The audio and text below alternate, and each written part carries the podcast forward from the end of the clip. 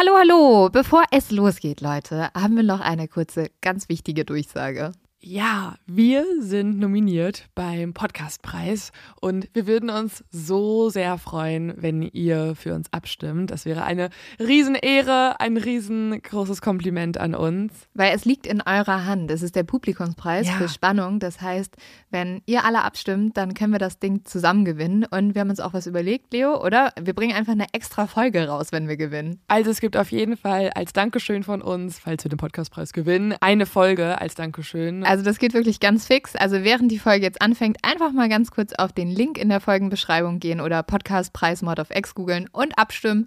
Dankeschön! Dauert nur wenige Sekunden und man muss sich auch nicht registrieren. Und jetzt geht's los mit der Folge.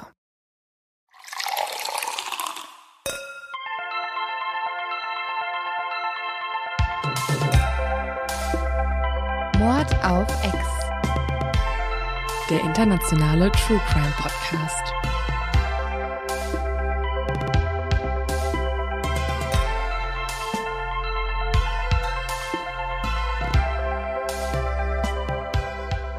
Hallo und herzlich willkommen bei einer neuen Folge von Mord auf Ex. Mein Name ist Leonie Bartsch Boah, was machen wir richtig abwechselnd heute? und dein Name ist Lynn Schütze. Nein, machen wir nicht. Ähm, Leo, ich habe, weiß ich nicht, ob das gute Neuigkeiten sind, aber ich fühle mich heute richtig jung, weil wir trennten auf TikTok. Wie? Also, wir, unser TikTok-Kanal ist ja relativ lame. Haben wir einen? Ja, aber eigentlich Also, wann haben wir denn einen TikTok-Kanal? Ich habe mal irgendwie versucht, TikTok-Videos zu erstellen. Oh. Und, aber eigentlich mache ich damit nur, dass ich halt bei anderen Leuten gucke, was die so auf TikTok treiben, wenn ich mal denke, ich bin cool und hip, weißt Gut, du? dass ich das auch weiß. Ja, ja, gut, jetzt weißt du es, jetzt weißt du es. Aber jedenfalls habe ich da ein Video gefunden, wo ein Mädel ähm, in einem Freizeitpark war vor einigen Jahren Mhm. und sie hat so Fotos von sich gemacht und dann hat sie im Nachhinein rausgefunden, dass Gypsy, also Mhm. über die wir eine Folge gemacht haben, im Hintergrund mit ihrer Mutter saß. Echt? Mhm, das ist richtig absurd. Krass, okay. Und auch halt mit so einer Perücke Oh, und mit so einem, ja, ja, weiß, so einem Sticker ja. und so, genau. Oh, Und äh, darunter, deswegen trennten wir, gibt es dann aber einen Kommentar, wo jemand geschrieben hat, hey, kennt ihr das auch aus Mord of X? Und das hat irgendwie über 1000 Likes. Und ich war richtig äh, schockiert. Aber fand ich Aha. cool, dass wir so viele Exis auf TikTok haben. Aber apropos, spannend. Vielleicht sollten wir da auch was machen, vielleicht mal. vielleicht, ja, gut. Ich glaube, dafür brauchen wir erstmal eine Schulung. Ich habe neulich Ich so, ähm, ich habe neulich mit jemandem drüber geredet und war so, ich bin voll überfordert damit. Und dann war, war die Person so, ja, hä? Stellt euch einfach ein 16-jähriges Mädel ein, die wird euch das alles viel besser machen, als ihr das jemals versucht zu machen. Ich glaube auch. Also Ja. wenn ich das sehe, ich denke mir jedes Mal so, hey, könntet jetzt schon Cutter irgendwo sein. Ne? Voll. Also es sind immer die krassesten Sprünge, die übergehen mitten im Song und ich verstehe es ich verstehe es einfach nicht. Deswegen kann, also ich verstehe es nicht, wie es geht, wie wirklich wie so eine 50-jährige Frau, die Ja. Internet ich ablehnt. ich glaube, ich muss mal meine äh, junge Cousine anrufen und um Tipps fragen. sie ist eingestellt. Ja, ich glaube schon. Und ähm, apropos TikTok, da gibt's Mhm. aber auch noch einen Trend, den ich gerade in einem New York Times Artikel gefunden habe. Also das sagt so viel aus, wie viel ich über TikTok weiß. Weißt du, ich finde den Trend nicht auf darüber in der TikTok, sondern in der New York Times.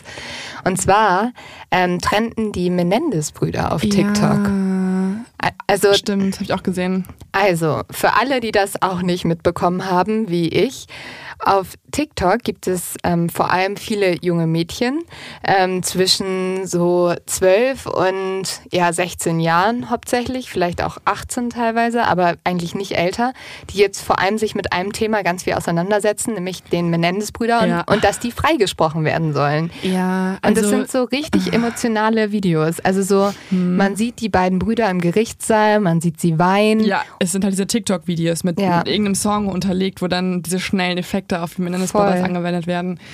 Ja, es ist, es ist irgendwie komisch, weil wir haben genau darüber ja gesprochen Mhm. in der Podcast-Folge, dass es eben so viele junge Frauen gibt, die sich irgendwie so ein bisschen verliebt haben auch schon und, und totalen emotionalen Bezug zu den beiden Mördern, muss man sagen. Ja, Ähm, weil egal was, ne, das wird so ein bisschen vergessen in diesen, in diesen Videos. Die haben halt ihre Eltern umgebracht, ne? Mhm. Also, man, wir haben ja auch in unserer Folge drüber gesprochen, ähm, was die Umstände waren und was auch sie behauptet haben, mhm. was dazu geführt hat. Und natürlich, wenn das der Grund ist, super schlimm. Aber sie haben trotzdem noch ihre Eltern umgebracht und ihre Mutter hat sie wahrscheinlich nicht sexuell irgendwie missbraucht. Und ich will jetzt auch gar keinen Zwölfjährigen diskreditieren. Also du verlierst gerade Ganz viele Exis wahrscheinlich. Äh, ich, nichts dagegen so, ne? Voll legitim, dass man sich für so Themen einsetzt und interessiert und so, aber ich frage mich ein bisschen, das ist ja wirklich gerade so eine Gruppe an zwölfjährigen Mädels, die halt auch die Entscheidung von sehr, sehr vielen Prozessen und Anwälten mhm. und Richtern und das natürlich, das kann man auch alles anzweifeln, aber also ich, Vielleicht ja, ist TikTok da nicht die beste Sache. Naja, beziehungsweise an sich finde ich es ja schon mal cool zu sehen, wie viel Macht Medien da auch haben können, weil es wird tatsächlich so ein bisschen diskutiert, ob der Prozess nochmal aufgerollt wird. Aber man muss halt ehrlich sagen, ähm, was wäre, wenn diese zwei Typen nicht so aussehen würden, wie sie aussehen. Weil ja. es steht auch immer drunter so hottest criminals ever. Ja, und das ist ja auch, guck mal, wir haben ja genau das gemacht. Wir haben uns einen Fall nochmal angeguckt, wo alle sagten, es ist vorbei. Und bei Andreas Daso war es ja genau das Gegenteil. Und ich frage mich, was mhm. wäre, wenn die Menendez-Brüder Augen hätten wie Andreas Daso? Mhm. Wäre dann auch auf TikTok das der Trend? Ja. Und liebe, liebe TikToker, die da gerade so in the game sind, Könnt ihr bitte diese Videos über Andreas Daso machen und nicht über die Menendez-Brüder? Weil ich glaube, da gibt es wesentlich mehr Anhaltspunkte, warum das schwierig ist. Also, liebe Menendez-Defenders, ähm, gibt noch ein paar andere Fälle auf jeden Fall. Die sich vielleicht auch mehr lohnen, weil da nicht einfach nur die Leute hot sind. Sie nennen sich halt wirklich Menendez Defenders, ne? Oh. Oder Warriors und so. Oh. Und es ist so geil, weil sie waren, also die meisten waren auch nicht mal auf der Welt, als der Prozess stattfand. So. Ja. ja, und ich glaube, aber das hat wahrscheinlich auch deswegen damit zu tun, ne? Weil die haben halt nicht mitbekommen, wie das ganze Verbrechen in den Medien war. Und ich glaube, die distanzieren sich auch ein bisschen von den Morden an sich und der Grausamkeit des Mordes. Also wir haben ja auch lange in der Folge darüber gesprochen, wie oft auf die Eltern geschossen wurde, was für ein Blutbad mhm. da am Ende war. Und die sehen halt sozusagen nur diese Prozessbilder von den weinenden Brüdern. Was, ja. Die sind natürlich schrecklich, ne? Und wir müssen, glaube ich, auch festhalten, wenn das stimmt, was die beiden behauptet haben, woran wir ja eher zweifeln, ähm, dann ist es natürlich schrecklich. Aber trotzdem muss man nicht zwei Menschen umbringen. Ja, eben. Und ich, ich zweifle daran auch nicht, aber das ist natürlich nicht die Legitimation für irgendwas. Also von daher. Ähm, und alle, die die Menendez Brothers überhaupt nicht kennen und sich die ganze Zeit fragen, worüber habt ihr jetzt gerade die letzten fünf Minuten geredet? Ich check gar nichts. Es waren zwei äh, Jungen aus Beverly Hills, die ihre Eltern umgebracht haben ähm, und, und dann nach ungefähr irgendwie einem Jahr oder zwei Jahren vor Gericht gesagt haben, es war alles Selbstverteidigung, weil der Vater sie ähm, jahrelang sexuell missbraucht hat und der ältere Bruder seinen jüngeren Bruder dementsprechend verteidigen wollte und deswegen aber auch die Mutter getötet hat, weil sie ohne den Vater nicht existieren könne. Das war die Begründung. Also alles sehr. Ähm ja, also ähm, sehr auch viele Leute, die denen das nicht geglaubt haben und worum es genau geht, wir haben zwei Folgen dazu. Genau. Also genau, hört euch die sonst einfach an. Und aber ja. Ähm, so viel zu äh, euren TikTok-Updates. Und unserem zukünftigen TikTok-Kanal. Vielleicht sind wir auch so Warriors, aber halt für Andreas Daso. Ja, ich glaube, das wäre. ähm, Willst du noch deinen zu dumm zum Verbrechen erzählen, oh. bevor wir zu meinem Fall kommen, der ja. tatsächlich gar nicht so blutig und gewalttätig ist wie der Mord an den Menendez? Eltern. Und jetzt alle abgeschaltet.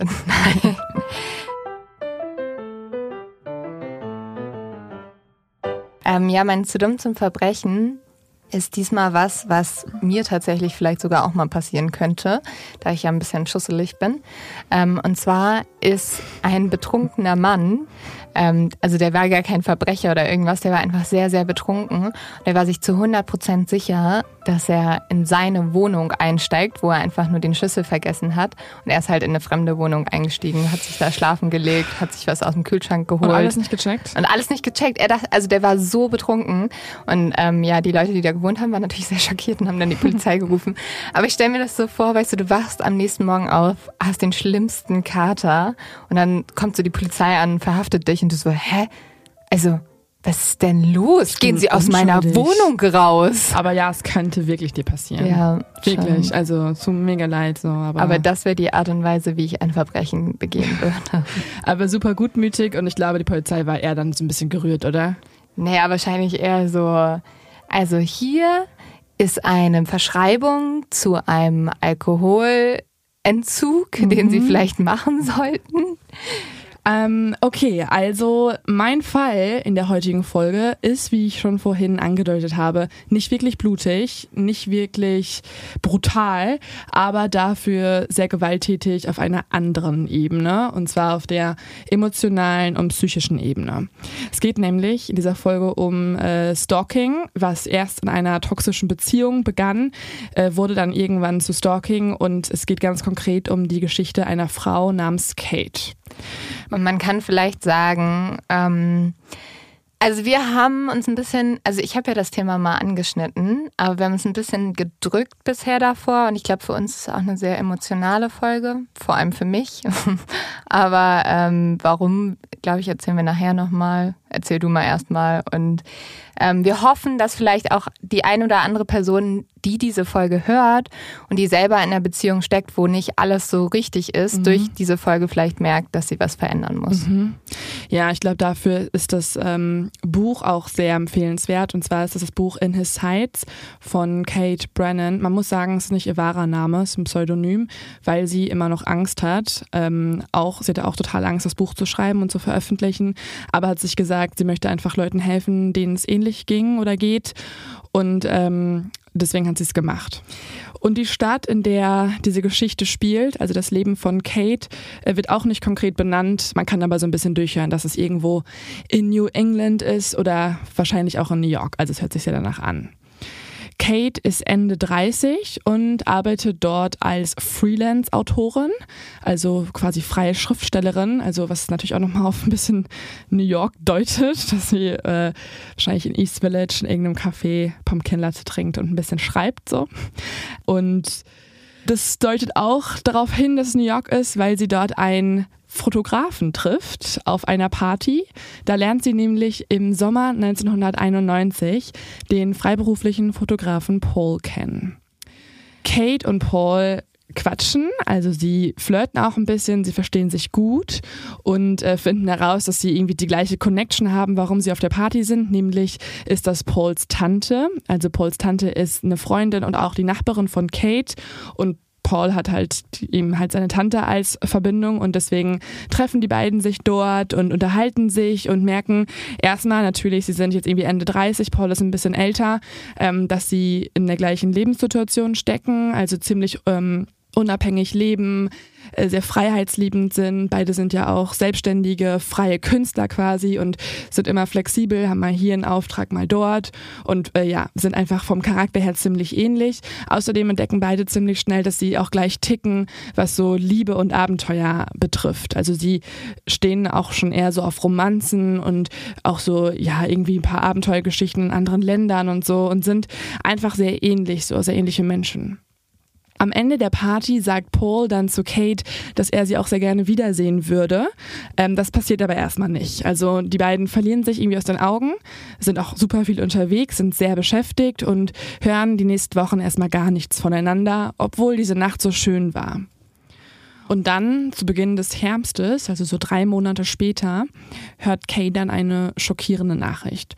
Und zwar, dass Pauls Vater, ein sehr erfolgreicher, reicher Businessmann, ermordet wurde.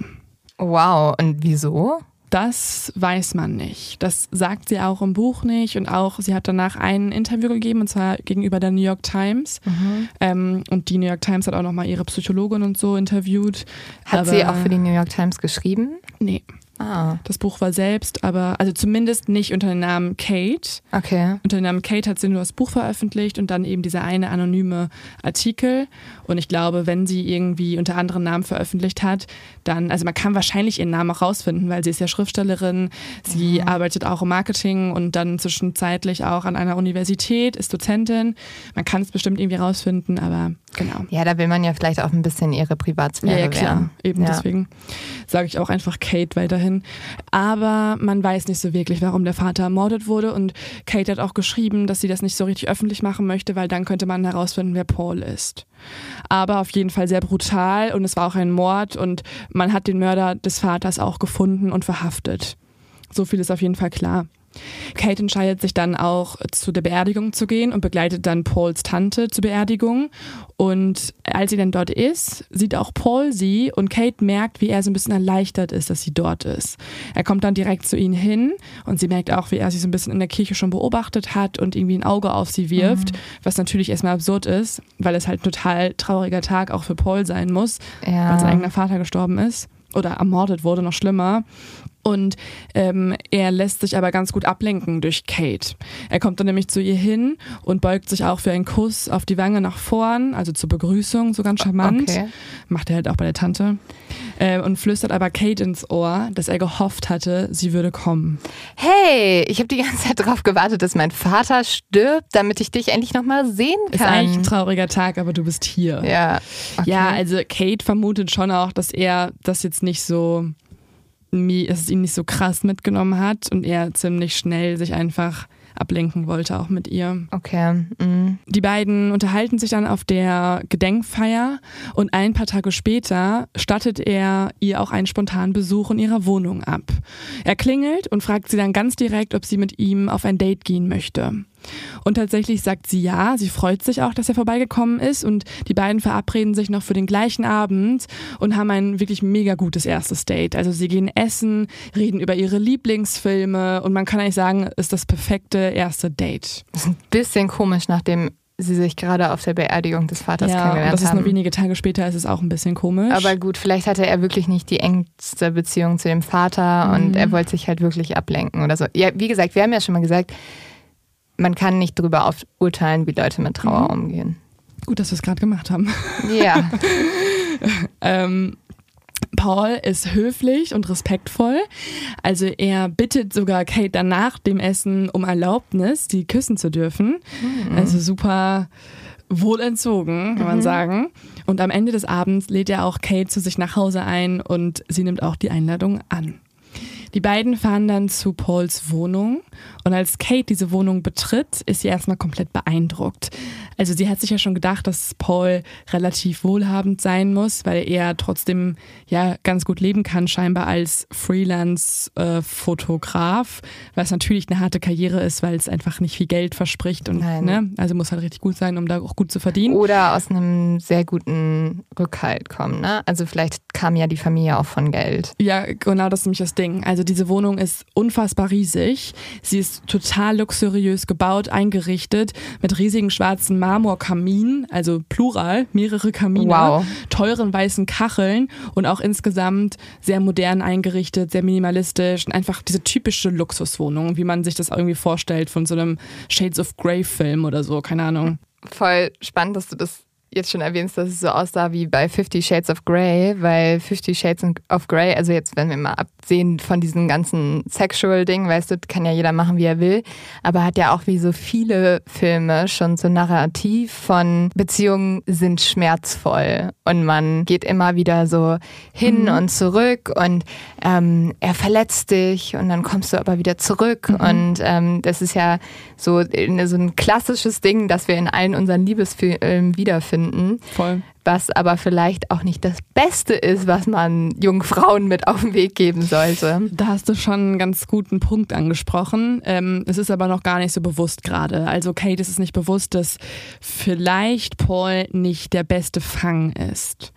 Kate weiß, dass Paul reich geerbt hat. Sein Vater hat ihm mehrere Firmen hinterlassen, die er jetzt besitzt. Die muss er, muss er auch gar nicht wirklich führen. Die haben quasi schon einen Vorstand und die CEOs, aber er ist einfach ja, der Besitzer, der Erbe.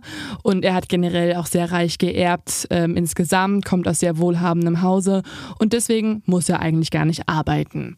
Also das Fotografieren ist eher ein Hobby, was er macht, aber es ist nicht irgendwie für seinen Lebensunterhalt mhm. wichtig.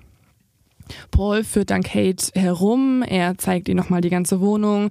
Die beiden unterhalten sich auch dort nochmal stundenlang, nachdem sie ja schon dieses tolle Date hatten. Und später zeigt Paul ihr dann auch ein ganz bestimmtes Zimmer, das Schlafzimmer, wo sie dann die Nacht verbringen. Ja, am nächsten Morgen äh, verlässt Kate dann das Haus und nur wenige Minuten nachdem sie zu Hause angekommen ist, ruft Paul sie bereits an und fragt sie nach einem zweiten Date, weil er so geflasht ist von ihr. Kate ist erstmal überrumpelt, weil normalerweise kennt sie es gar nicht, dass es so schnell geht alles. Und sie ist auch irgendwie ein Fan davon, alles so zu balancieren, also Freundschaft, Romanze, ähm, Karriere und so weiter. Und stützt sich meistens gar nicht so rein in so Dinge, aber sie ist natürlich auch geschmeichelt und stimmt dann auch glücklich zu. Dann haben die beiden die nächsten Wochen über eine wirklich mega schöne Zeit. Sie gehen in Kunstmuseen, sie schauen sich gemeinsam Filme an, sie stehen auch auf die gleichen Dinge, also so Kulturaktivitäten hauptsächlich. Sie gehen in diverse Theateraufführungen und haben einfach eine entspannte Datingzeit. Und es ist alles wie so ein perfekter Film, oder? Und es ist der perfekte Start, ja. ja. Ja, sie merkt zwar schon relativ schnell, dass er so ein bisschen merkwürdig ist, aber sie verdrängt das. Aber inwieweit merkt sie das? Mm, Also sie merkt, dass er erstmal komplett dicht macht, wenn es um seine Familie und seine Vergangenheit geht, also gar Mhm. nicht darüber reden möchte. Und wenn sie das Thema anschneidet, redet er über einen Urlaub oder so. Okay. Also super ablenkend. Und da denkt sie sich schon so, ja gut, hat er wahrscheinlich eine harte Kindheit und Kate hat selber eine harte Kindheit gehabt, weil ihr Vater Alkoholiker war und ihre Mutter war sozusagen co-abhängig und hat immer wieder alles mit sich machen lassen und, und Kate hat sich immer vorgenommen, egal was, ich will einen Mann haben, der auf keinen Fall ein aktiver Süchtiger ist. Also sie hat trotzdem, sie will Menschen helfen und ihr ist auch total recht, wenn jemand eine harte Kindheit hat und sie sich so verbunden fühlen kann, aber sie möchte hauptsächlich jemanden haben, der auf jeden Fall nicht süchtig ist, weil das äh, kann sie nicht nochmal mit ansehen, weil dann weiß sie, fällt sie in das gleiche Muster wie ihre Großmutter und wie ihre Mutter und ist co-abhängig und unterstützt diese Sucht. Und das, weißt du, also Okay. Co-Abhängigkeit bedeutet, dass du halt äh, sozusagen alles dafür tust und quasi sogar auch manchmal den Alkohol bereitstellst oder einfach akzeptierst und immer weitermachst und weitermachst. Ah, und okay, weitermachst. also die Sucht, vor der sie am meisten Angst hat, ist Alkohol oder ist es egal, welche Sucht? egal welche Sucht, weil sie weiß ganz genau, dass diese Menschen einfach halt lügen und manipulativ sind. Und tatsächlich war es so, dass ihr Vater ähm, irgendwann dann nüchtern war. Also er hat dann einen Entzug gemacht und hat sein gelassen im Alter. Aber davor hat Kate halt jahrelang das immer mit angesehen, wie ihre Mutter äh, total verzweifelt war, wie ihre Großmutter verzweifelt war, weil der Großvater schon ähnlich äh, auch alkoholsüchtig war. Und Kate einfach gemerkt hat, wie das so die Menschen zermürbt und auch so ein bisschen zerstört. Kate hat aber schon auf der Party darauf geachtet, dass Paul nicht viel trinkt.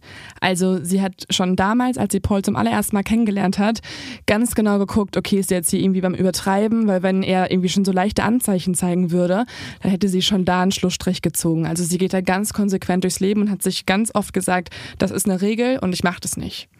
Und ist ja auch mega cool, also mega stark einfach, ne? Voll also gut, das einfach da- so zu umgehen ja. und alles, ne? Und Paul ist ja auch, also Paul hat da auf jeden Fall auch ein gesundes Verhältnis mit. Sie merkt aber, dass er eben bei so bestimmten Themen zumacht und dann denkt sie sich aber, ja gut, ist ja vielleicht auch gar nicht schlimm, weil ich habe ja auch so eine harte Vergangenheit und bei mir war es auch so, dass ich manchmal nicht die Aufmerksamkeit bekommen habe, die ich mir gewünscht habe. Wenn das bei Paul auch so ist, dann verbindet uns das auf, auf irgendeine Art und Weise. Paul äußert gegenüber Kate, dass es ihm schon irgendwie auch beim Aufwachsen an Zuneigung gemangelt hat. Also das kann sie durchhören.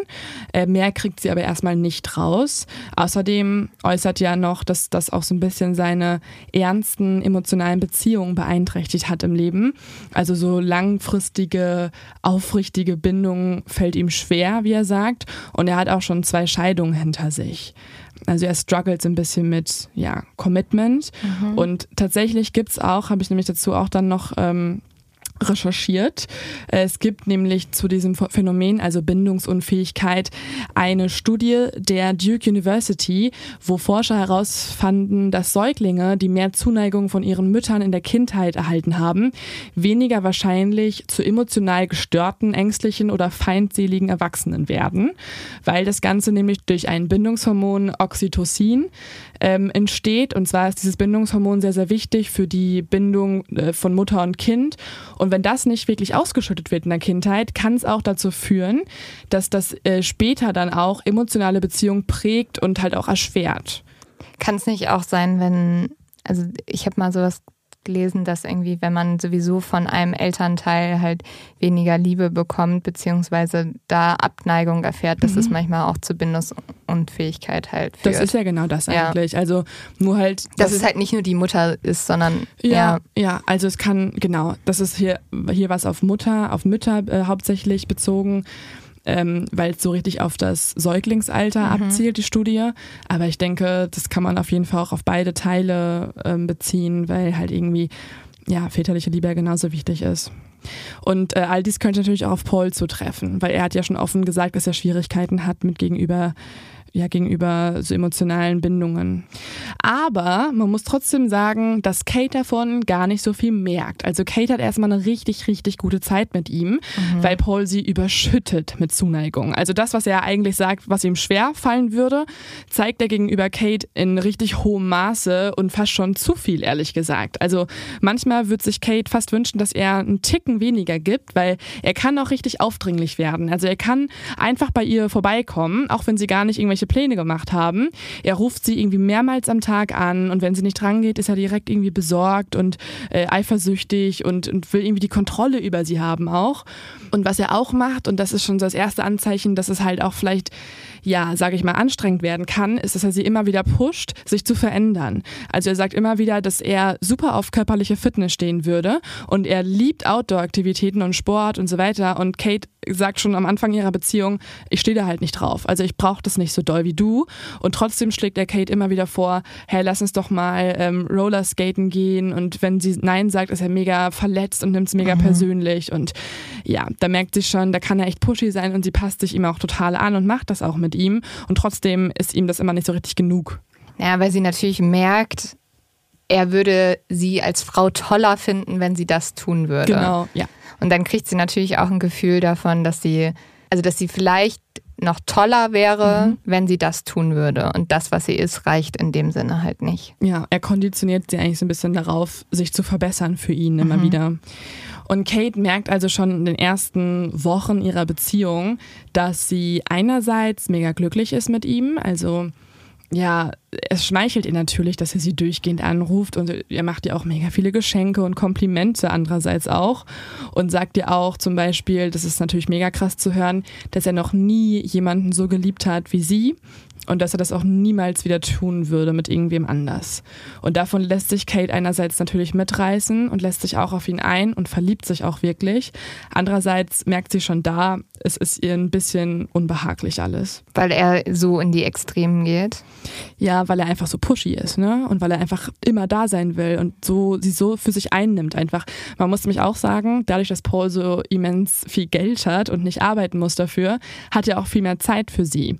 Also er will jede Minute mit Kate verbringen. Kate allerdings muss ja arbeiten, um mhm. klarzukommen ne, ja. und will das auch und hat auch viele Freunde und hat auch, sie hat ein paar Brüder, ähm, mit denen verbringt sie auch so sehr viel Zeit mit ihren Brüdern und sie merkt, dass Paul sich auch überall so ein bisschen einschleusen möchte in ihr Leben. Mhm. Tatsächlich ist Paul aber auch sehr charmant und sehr beliebt und deswegen fängt auch Kates Familie und ihre Brüder, alle fangen an, ihn ja irgendwie als neuen Familienteil zu akzeptieren. Mhm. Sie verstehen sich sehr gut mit ihm und immer wenn Kate ähm, irgendwo hingeht und Paul vorstellt, dann ist Paul so entspannt und so sympathisch und so cool mit allen, dass alle danach immer Kate so ein bisschen gratulieren und ja. sagen so, boah, du hast einen richtig guten Fang, also dein neuer Freund ist wirklich wunderbar, so halt ihn auf jeden Fall. Und die beiden kennen sich jetzt also erst ein paar Monate und trotzdem kann Kate mittlerweile sich auch eine Zukunft sehr gut vorstellen mit Paul. Doch dann, so ungefähr um die Weihnachtsfeiertage, fährt Paul in den Urlaub und zwar will er nach Hawaii reisen und auch alleine reisen. Er sagt nämlich, er bräuchte so ein bisschen Zeit für sich, weil sein Papa ja gerade erst ermordet wurde, also vor ein paar Monaten und er muss den Kopf einfach mal frei kriegen. Und Kate stimmt zu, sie hat selber viel zu tun, ist kein Problem für sie. Und die beiden äh, ja, halten sehr viel Kontakt, sie telefonieren mehrmals am Tag während des Urlaubs, äh, manchmal stundenlang und äh, sie freut sich auch total, dass es dann sehr schnell vorbeigeht, die Zeit und Paul in einigen Tagen auch schon wiederkommen soll. Dann, wenige Tage bevor sie Paul am Flughafen abholen möchte, meldet sich Paul plötzlich nicht mehr. Kate ruft daraufhin in seinem Hotelzimmer an und nimmt normalerweise an, dass er sich irgendwie danach bei ihr meldet oder dran geht. Trotzdem passiert das nicht. Also den ganzen Abend über kommt eine automatische Bitte nicht stören Telefonaufnahme und Kate hinterlässt dann Nachrichten, bittet um einen Rückruf. Es passiert aber nichts. Und jetzt äh, beginnt es auch zum ersten Mal bei Kate so ein bisschen ja umzuschlagen, die Stimmung, weil vorher war es ja so, dass sie gar nichts tun musste und einfach überschüttet wurde mit Zuneigung und Aufmerksamkeit.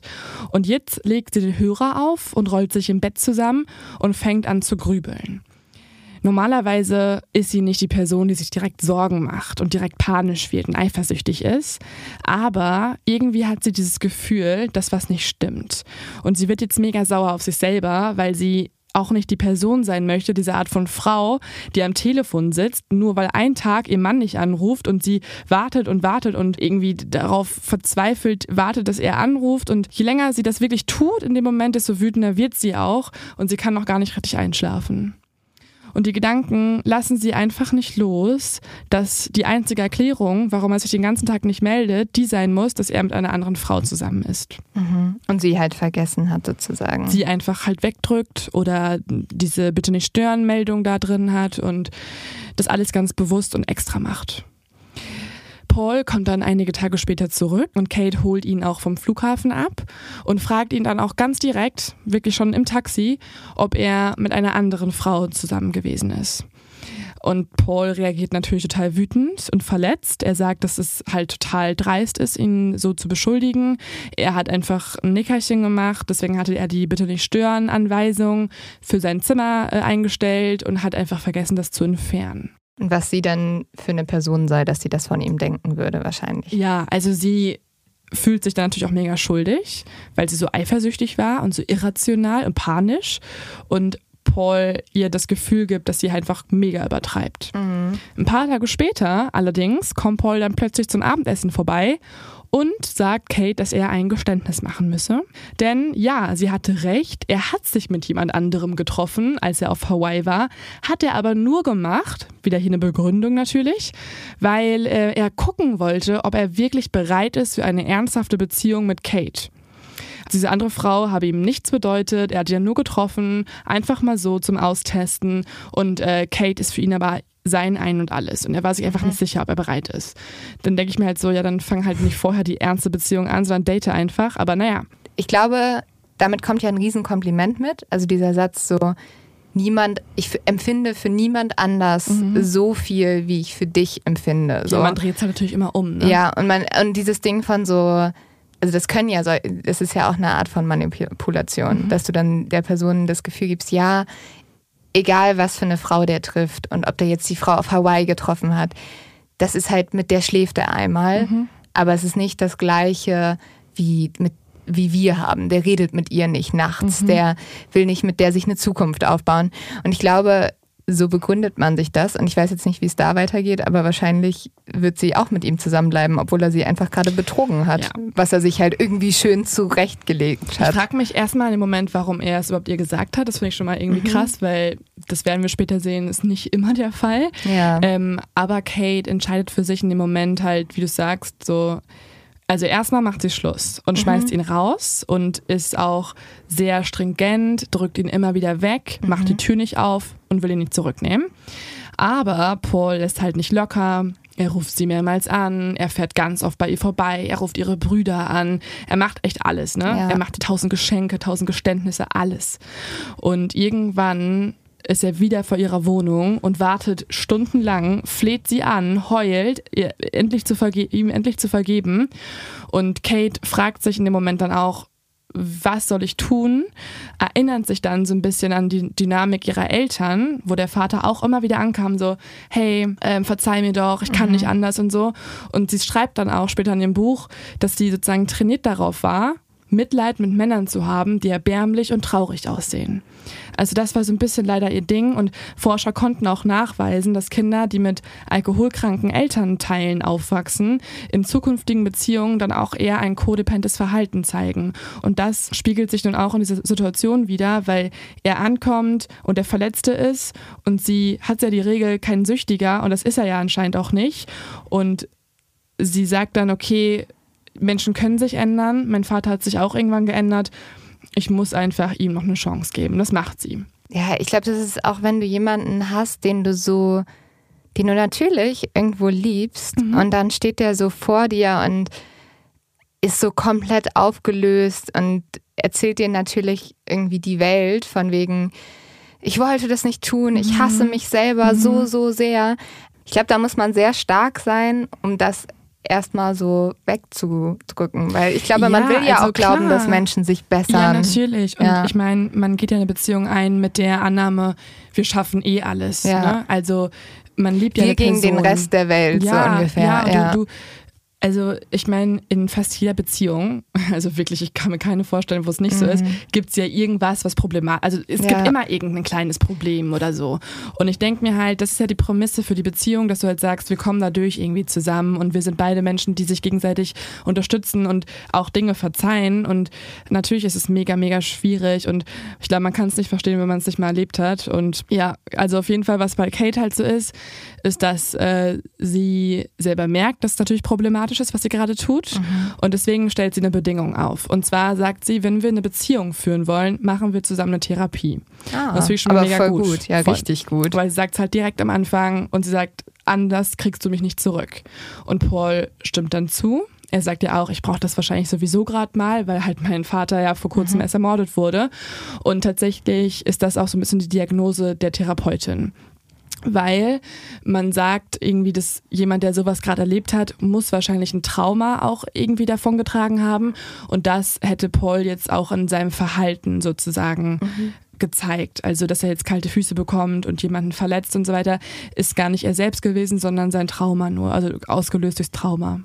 Ja, und das kann man, glaube ich, dann immer noch mal mehr verstehen, wenn man auch sagt, ich weiß ja, woher das kommt. Ich weiß ja, dass der das unter anderen Umständen vielleicht nicht gemacht hätte. So. Total. Also das sagt nämlich auch der Therapeut so, hey, mach dir keine Sorgen, das wird wieder besser, so in die Richtung.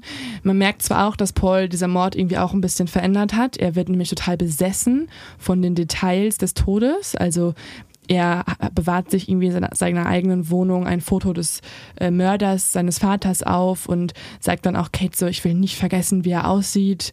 Ähm, Wie der Mörder aussieht. ja. Und er finanziert auch Okay. für die Ex-Freundin des Mörders, äh, für ihre Tochter die ganze Ausbildung. Es Für ist, so, die- Aber es ist, es, es weiß Kate hatte er nicht. vielleicht auch ein schwieriges Verhältnis zu seinem Vater? Ja, voll, klar. Also fand er es vielleicht sogar gut, dass der ermordet wurde? Das scheint nicht durch, das kann man auch nicht behaupten, aber die hatten ein richtig schwieriges Verhältnis. Okay. Er hat zu beiden Elternteilen ein sehr schwieriges Verhältnis. Kate merkt dann, also durch diese Geste, dass er zum Beispiel auch jetzt für die Ausbildung der Tochter des Mörders, also der Stieftochter des Mörders zahlt, merkt hat Kate, er vielleicht den Mord begangen? habe ich auch kurz angenommen, aber nein, es gibt ja einen ver verurteilten Menschen dafür. Aber vielleicht den beauftragt?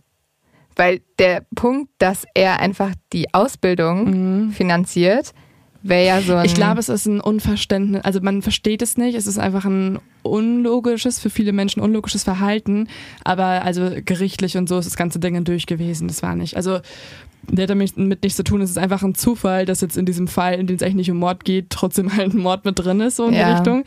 Ähm, nee, also es, man merkt einfach, dass, also Kate merkt, dass Paul manchmal Charakterzüge hat, die sie nicht ganz nachvollziehen kann. Mhm. Also zum Beispiel diese Großzügigkeit, die ja eigentlich was total Schönes ist, bemerkt Kate öfter. Also ihr fällt auf, dass Paul unfassbar großzügig ist, dass er ähm, Fremden Geld gibt, dass er auch versucht, sich mit Leuten anzufreunden.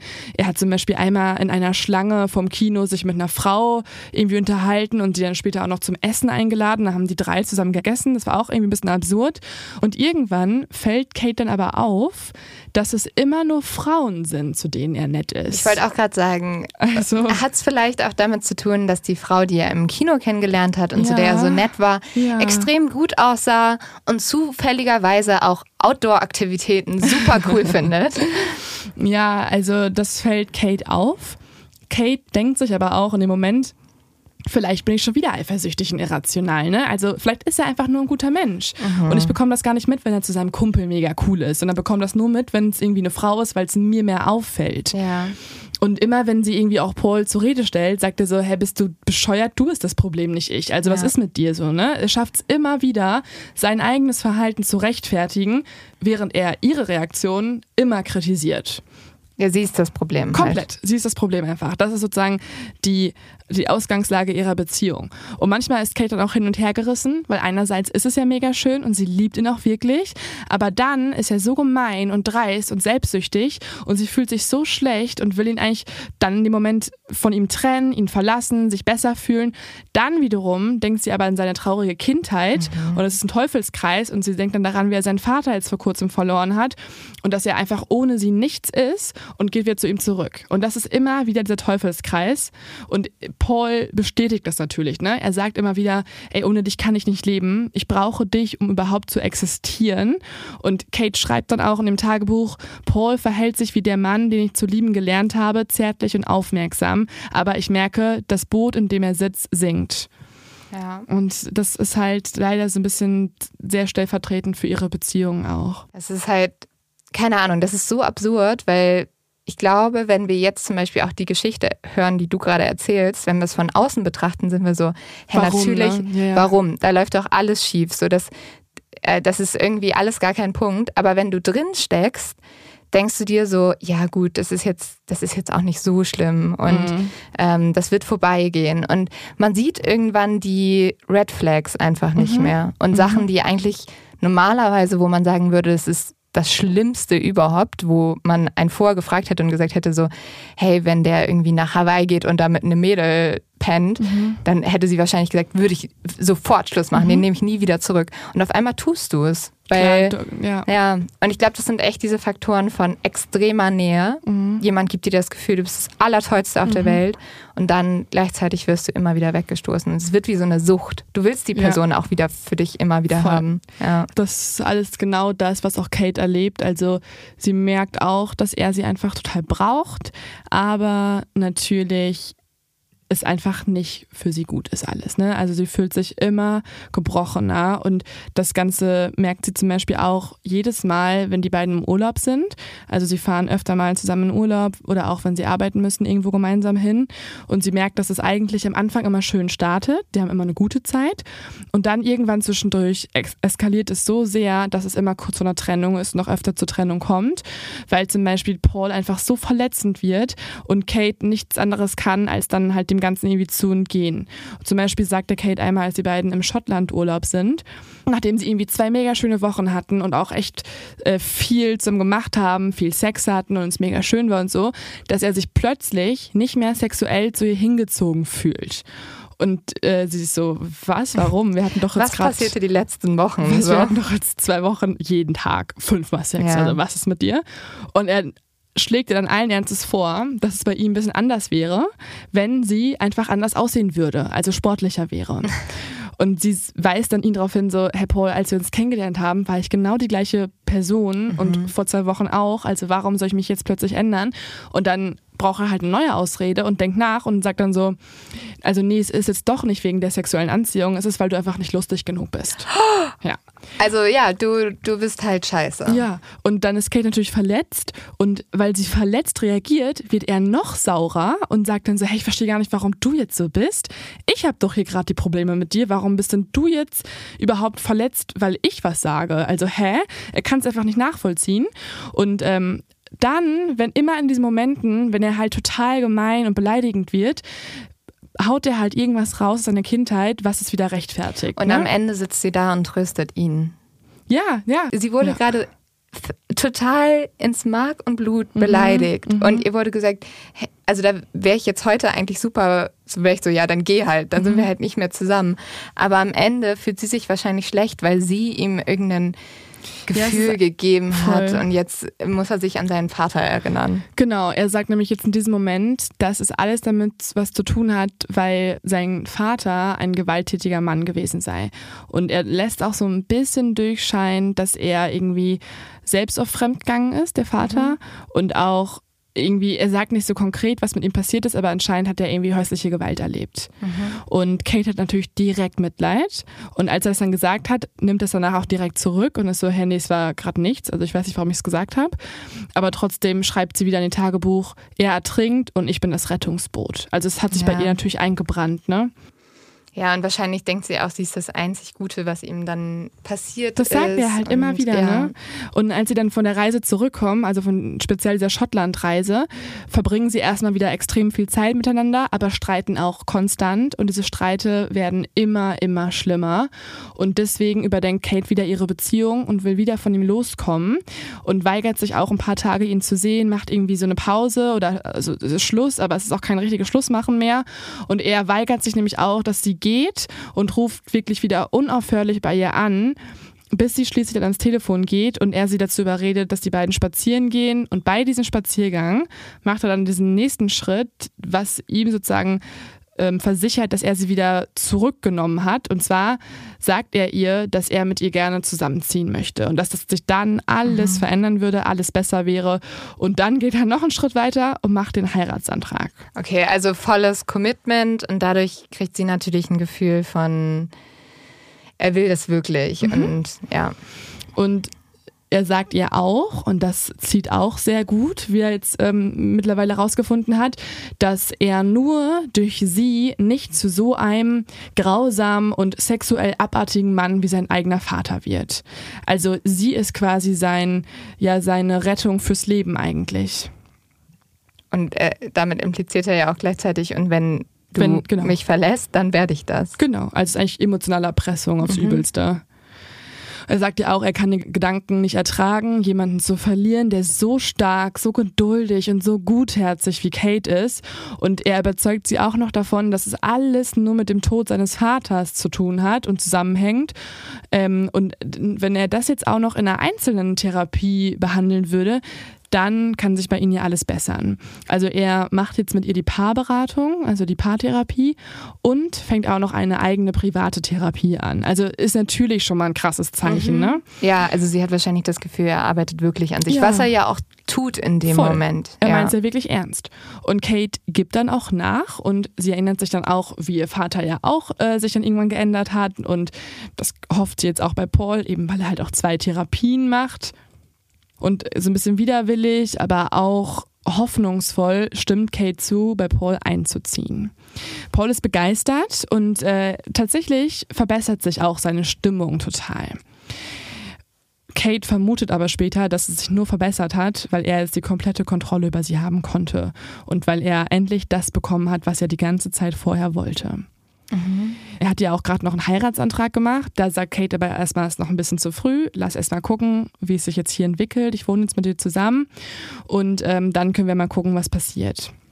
Und die beiden sind jetzt mittlerweile eineinhalb Jahre zusammen und man muss sagen, dadurch, dass sie zusammengezogen sind, ist es zum ersten Mal irgendwie eine gute Zeit. Also sie verlassen sich beide aufeinander, sie haben die Beziehung so ein bisschen wieder in die richtigen Bahnen gelenkt und ähm, ja, haben auch schöne Nächte zusammen. Eines Nachts liegen sie dann auch beieinander und Kate liegt gerade bei Paul im Arm und er, er streichelt sie und äh, beide sind total offen und emotional und alles. Und dann äh, redet er auch zum ersten Mal über seine letzte Beziehung, also darüber, wie seine letzte Ehe geendet hat. Denn diese hat geendet, weil er in Thailand mit einer Sexarbeiterin Sex hatte, obwohl er eigentlich verheiratet war. Und Kate liegt im Arm, hört diese Story und denkt sich jetzt so, hä, warum erzählt sie mir das gerade? Das ist ja voll schrecklich. Äh, du hast mir ja gerade noch einen Heiratsantrag gemacht, so kann ich mich ja gar nicht drauf verlassen. Und dann wird es nochmal schlimmer, denn dann gesteht Paul ihr, dass er sexsüchtig ist. Und der wahre Grund für seine private Therapie ist gar nicht irgendwie, weil er halt wegen Kate irgendwie sich verändern will, sondern einfach, weil er dieser Sexsucht loswerden muss. Und das ist für Kate jetzt natürlich mega, mega schrecklich, weil das einzige, die einzige Regel, die sie sich immer, immer, immer gemacht hat, war, Niemand, der keine, süchtig ist. Genau, Ja. keine Beziehung mit jemand Süchtigen. Sie weiß, wie es ist, sie weiß, sie kommt da nicht gegen an, sie weiß, wie die Sucht ein Leben übernehmen kann, also die komplette Kontrolle. Und sie weiß zum Beispiel auch gar nicht, wie sie jetzt reagieren soll, weil im Endeffekt hat er ihr ja gerade mega offen gegenüber irgendwas gestanden. Andererseits weiß sie natürlich, dass sie seinen Kampf noch weniger verstehen kann, weil sie kennt ja die Alkoholsucht, aber Sexsucht ist ja noch was ganz anderes. Also wird dieser Kampf für sie, wenn sie das mit ihm machen möchte, noch viel überwältigender und auch ganz fremd irgendwie auch. Ja. Sie fühlt sich in diesem Moment einfach nur erschöpft. Kate hat immer angenommen, dass Liebe schwierig ist oder auch für sie etwas Schwieriges sein würde. Und sie hat auch nie Angst vor richtig harter Arbeit gehabt. Also ihr war es recht, wenn Liebe schmerzt. Aber man will ja auch für was kämpfen, das irgendwie mhm. sich richtig anfühlt. Mhm. Und man denkt einfach, das gehört dazu und ja. das haben ja auch alle und so. Ähm, aber das ist jetzt einfach eine Nummer zu viel. Und in dem Moment ist es ihr noch nicht bewusst, dass es zum riesengroßen Problem wird und dass die Sexsucht auch sein Leben immer noch bestimmt und er sie deswegen immer noch betrügt, es nur nicht mehr erzählt. Ähm, aber sie merkt auch, dass sich auch in ihr was verändert. In nächster Zeit zeigt dann Paul seine zwei Gesichter. Er fängt an, sie mit so Fragen zu kritisieren. Also er stellt immer wieder Fragen, die eigentlich darauf ausgelegt sind, sie zu verletzen. Er kritisiert ihre Kleidung, ihr Make-up und macht Witze auf ihre Kosten. Gleichzeitig wird er aber auch anhänglicher und noch kontrollierender. Also er fängt an, sich nachts so richtig an sie zu klammern und fleht sie an, dass sie ihn auf keinen Fall verlassen darf. Und das äh, ist auch, also wenn wir nochmal diesen Exkurs zur toxischen Beziehung machen, ein ganz typisches Verhalten. Also toxische Beziehungen zeigen verschiedene Symptome und eins daran ist zum Beispiel, dass man ständige Kritik, ständige Schuldzuweisungen und Herabwürdigung durch seinen Partner erfahren muss. Meistens beginnt das Ganze in der sogenannten Love-Bombing-Phase, also die ja auch Kate erlebt hat, in der Phase, in der man mit Liebe einfach zugeschüttet wird und ähm, einfach nur die ganze Zeit schöne Dinge erlebt und Komplimente bekommt. Allerdings gehen äh, Psychologen davon aus, dass es auch oft gar keine richtige Liebe ist, sondern einfach so eine Art Manipulation, also so Werbemaßnahmen, um jemanden für sich zu gewinnen. Mhm. Denn eigentlich zeichnen sich toxische Beziehungen dadurch aus, dass sie überhaupt nicht gut tun, dass sie sogar sehr wehtun, seelisch und körperlich auch auf lange Dauer krank machen können. Das ist ja auch voll das große Thema. Also du sagst jetzt, Du hast ja gesagt, es gibt äh, keinen Mord, es gibt nicht so viel Gewalt mhm. in dieser Folge oder sowas. Und ich glaube, das ist halt das Schwierige, wenn es um toxische Beziehungen geht. Und ich finde es sehr gut, dass wir uns da gerade, also das, diese Definition toxische Beziehung ist ja noch relativ neu und auch, ähm, dass man das erste Mal so über Gewalt spricht, die man halt nicht sehen kann, weil ich glaube, das ist genau das Problem. Also eigentlich wird einem Menschen Gewalt zugefügt, mhm. die auch manchmal viel schlimmer sein kann, als wenn dir jemand ins Gesicht schlägt. Also mhm. ähm, das zerreißt dich halt seelisch. Mhm. Und also so eine Gewalt kann genauso schlimm sein wie auch physische. Und mhm. ich glaube, es ist voll wichtig, dass das sowieso ein bisschen bewusster wird und dass man sich damit mehr auseinandersetzt, weswegen das auch voll gut ist, dass es gerade so ein bisschen so ein, so ein großes Thema wird, auf jeden Fall. Mhm. Ja. ja, das ist, also ich glaube, vor ein paar Jahren gab es ja noch nicht mal den Begriff, ne? Es ist ja irgendwie ja. aus dem Englischen dann rübergekommen, Toxic Relationships und wird jetzt, glaube ich, gerade erstmal so richtig definiert. Und man fragt sich ja auch einfach, warum machen das Menschen. Also wenn es so viel Schmerz bereitet, ist es natürlich irgendwie ein Schritt, den sich viele überlegen, okay, warum verlässt die Person dann nicht den toxischen Partner? Aber das Problem ist einfach, dass in diesen toxischen Beziehungen, also laut Definition von Psychologen und Psychiatern, der Partner, der die Dominanz ausübt und die Kontrolle ausübt, halt auf eine Art und Weise idealisiert wird. Durch diese ständigen Schuldzuweisungen verändert sich natürlich auch das Selbstbewusstsein und man fühlt sich irgendwann auch selber so inakzeptabel und so unterlegen und nimmt diese Verhaltensweisen einfach alle hin, sodass das Selbstbewusstsein sinkt und man auch gar nicht mehr quasi die Kraft hat, den Partner zu verlassen. Und zum Beispiel auch halt mittlerweile dann auch irgendwann Vermeidungshaltungen und Vermeidungsstrategien entstehen, um die Konflikte zu umgehen, um irgendwie die Eskalation zu umgehen und auch im, im, im langfristigen Schritt das Verlassenwerden zu umgehen, was aber natürlich dieses intensive Leid halt nicht äh, irgendwie verhindert. Außerdem besteht auch ganz oft, gerade in so also in Heirat zum Beispiel, in einer Heirat, die ähm, soziale und finanzielle Abhängigkeit. Also man hat ja gemeinsame Freunde, man hat ein gemeinsames Einkommen, man hat Kinder und ähm, kann dementsprechend auch einfach nicht rauskommen oft. Und dann gibt es ja auch die große Frage, warum also was ist mit dem toxischen Teil los? Warum ist diese Person so? Also warum gibt es diesen dominanten Partner, der seiner ja seinem anderen Partner so viel Leid zufügt, manchmal auch unbewusst. Und das ist ganz oft ähm, eine ganz andere äh, psychische Krankheit, die dahinter steckt. Und zwar ist das ganz oft Narzissmus oder die paranoide Persönlichkeitsstörung. Also in ganz vielen solcher Beziehungen leidet der dominante Teil unter einer narzisstischen Persönlichkeitsstörung und verhält sich manipulativ, überheblich und sehr wenig selbstkritisch. Deswegen ja auch oft diese Streiten, wie du gerade erzählt hast, dann am Endeffekt um die Probleme von einem selbst geht, obwohl man ja selber gerade andere Probleme hat entstehen lassen. Und diese mhm. Menschen, also Narzissten, zeichnen sich ja dadurch aus, dass sie Partner oder Menschen für ihre Zwecke nutzen und verdrehen auch sehr viel. Also man lässt, man lässt sozusagen die andere Person sich verrückt fühlen und sich nicht mehr sich selbst fühlen, ähm, einfach nur, weil die andere Person es hinbekommen hat durch diese Persönlichkeitsstörung eben und diese andere Persönlichkeit, die man nicht gewohnt ist. Das Problem ist, dass, glaube ich, dann der dominante Part sehr wenig die Fehler bei sich selber sieht mhm. und äh, eher die Fehler bei der anderen Person. Und dass das dann natürlich auch was mit einem Selbstbewusstsein macht von dieser Person. Und mhm. irgendwie, also keine Ahnung, ich weiß nicht, ob du noch drauf eingehst, aber so toxische Beziehungen können halt im Endeffekt so weit führen, dass ähm, sie Leute komplett wahnsinnig machen, dass mhm. äh, die nur noch Panikattacken haben, dass sie irgendwie nicht mehr wissen, wie sie mit sich selbst umgehen sollen. Man verliert sich halt da drin. Und ja, das ist, also glaube ich. Es gibt wirklich ja. Studien, das habe ich auch gesehen, es gibt wissenschaftliche Studien, dass, dass, ähm, dass eine toxische Beziehung, eine lange, lange toxische Beziehung, die mit super viel Leid einhergeht, auch oft sich im Körperlichen zeigt, zum Beispiel an äh, Herzproblemen. Mhm. Also oder posttraumatischen Belastungsstörungen ist auch ein großes Ding. Allerdings ist natürlich auch so, dass es halt auch auf der anderen Seite noch extremer werden kann. Nicht nur auf der, ähm, auf der betroffenen Seite, sondern auch auf der dominanten Seite ist es so, wenn, und das sehen wir jetzt auch bei Kate, wenn es dazu kommt, dass diese Beziehung dann doch beendet wird, dass der dominante Teil das nicht wahrhaben will und das ganz oft in Gewalt endet, also mhm. also in, in physischer Gewalt auch enden kann. Bei Kate ist nämlich jetzt so, dass sie merkt, dass in jedem Streit es nicht nur noch so super verletzend ist, sondern auch tatsächlich halt eine andere Energie da ist. Also zum Beispiel war es einmal so, dass die beiden sich wieder gestritten haben, weil Paul wieder irgendwas an ihr kritisiert hat und sie irgendwie auch zurückgekämpft hat und plötzlich geht Paul hoch und einige Minuten später hört dann Kate oben aus einem Zimmer ein lautes, hämmerndes Geräusch, das durch das ganze Haus hallt. Und sie geht dann hoch und will nachschauen, was da passiert. Und sie sieht, wie Paul mit der bloßen Hand auf eine Trockenbauwand einschlägt. Und als sie ihn dann fragt, was er tut, antwortet er nur, ich mache das, damit ich nichts tue, was ich später bereue. Oh. Ja, und da kann man sich ja schon denken, das ist halt einfach gefährlich, ne, mit so einer Person dann. Und Kate wird dann auch in dem Moment klar, dass sie in Gefahr ist, also dass sie einfach weg muss.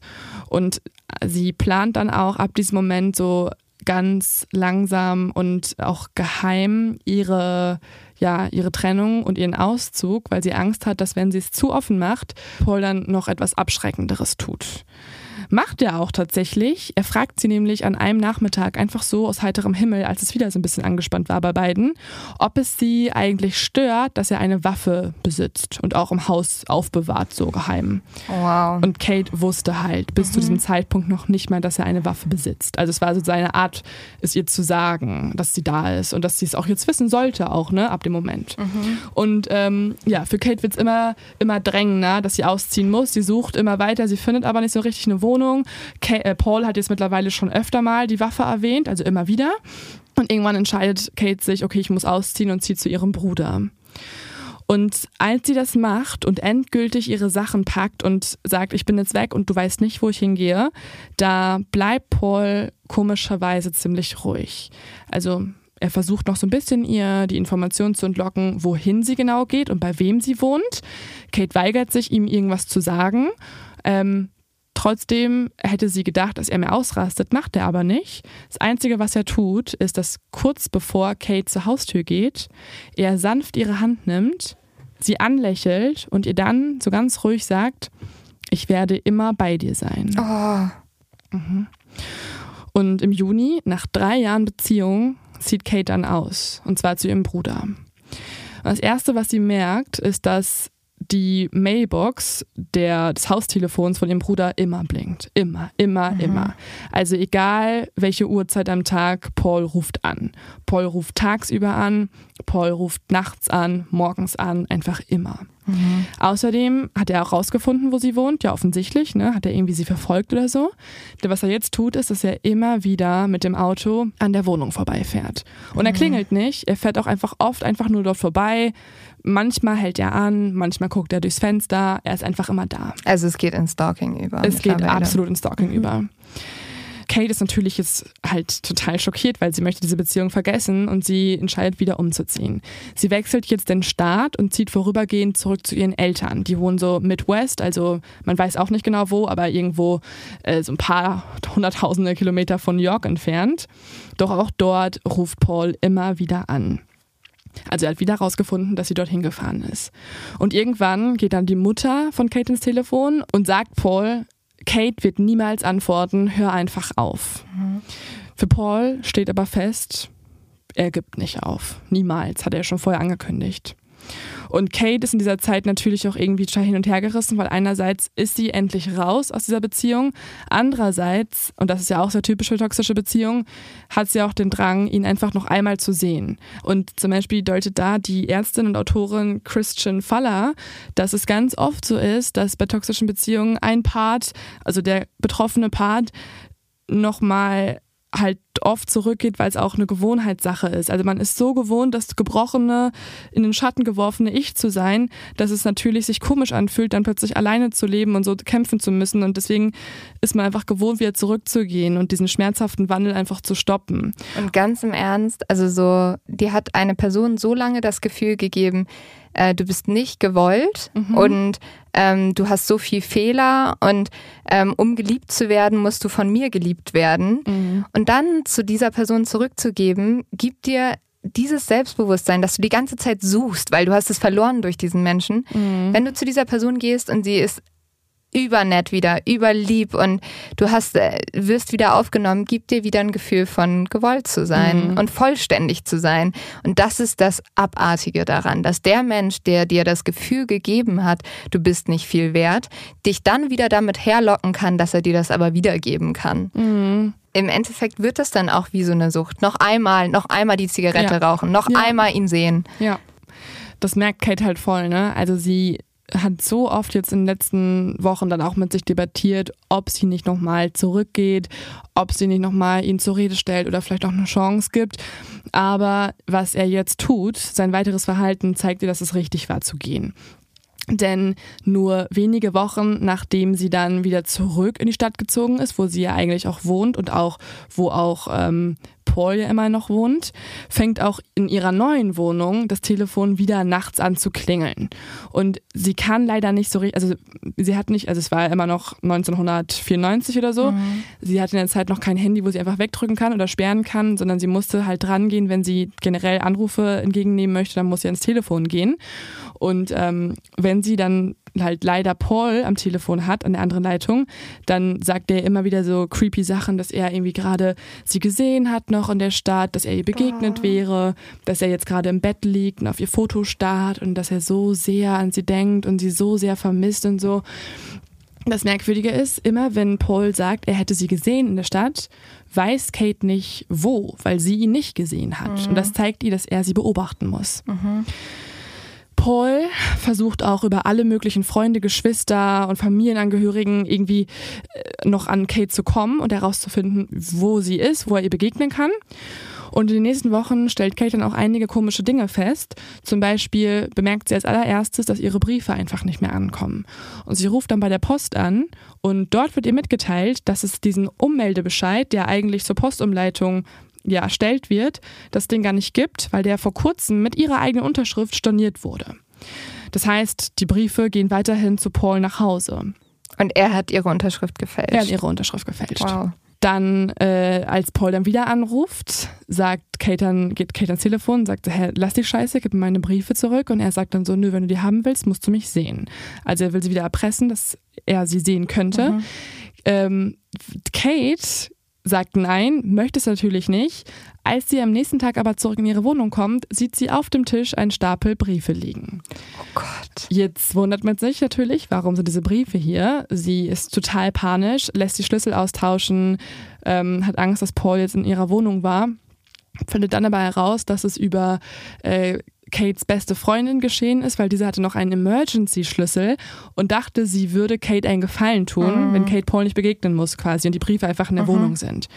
Ist natürlich total scheiße, weil jetzt hat Kate auch nicht nur das Vertrauen in ihren Ex-Freund mhm. verloren, sondern auch in ihre Freunde.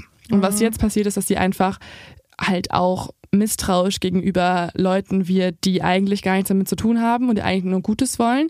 Und sie merkt, dass sie erstmal alle Freundschaften kündigt mit Leuten, die Paul auch kennen, ja. damit Paul nicht an ihre Adresse kommt.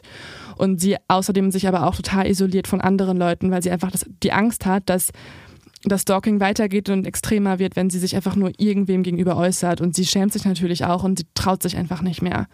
Also Kate merkt in diesem Moment, sie sitzt auch einfach weint auf dem Sofa, dass die Angst vor Paul mittlerweile die Kontrolle über ihr Leben übernommen hat.